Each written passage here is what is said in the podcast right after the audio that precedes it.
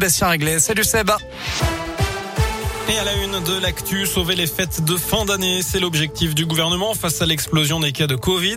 Deux nouvelles mesures seront annoncées demain par Olivier Véran, le ministre de la Santé, qui tiendra un point presse dans la journée. Il devrait annoncer le renforcement des gestes barrières, comme le port du masque en intérieur et en extérieur, l'accélération de la campagne de rappel vaccinal et le renforcement du pass sanitaire pour, je cite, mettre davantage de contraintes sur les non-vaccinés que sur les vaccinés. Le gouvernement espère ne pas avoir à revenir à des jauges ou des confinements.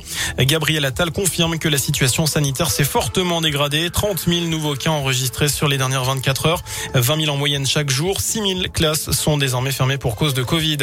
Une candidate à la présidentielle chez nous, la socialiste Anne Hidalgo, est en déplacement à Saint-Etienne aujourd'hui avec une rencontre sur le thème de la santé au travail. Au menu également la visite des entreprises Webcam, rue des Aciéries et Focal à la Talaudière. Il y aura enfin une réunion publique à 19h30 à la maison de quartier de Solor.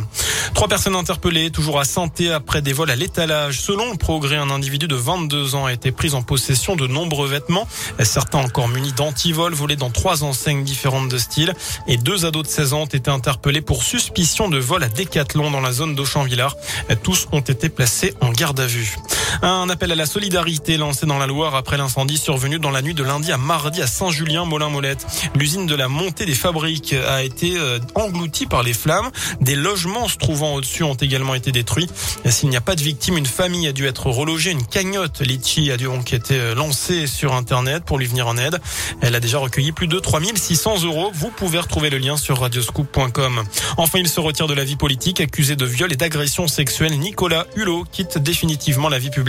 Je suis écœuré. Désormais, je vis pour mes amis, ma famille. Je quitte mon engagement. C'est ce qu'a déclaré ce matin l'ancien ministre de la Transition écologique et solidaire. Il quitte également la présidence de sa fondation. Direction les délices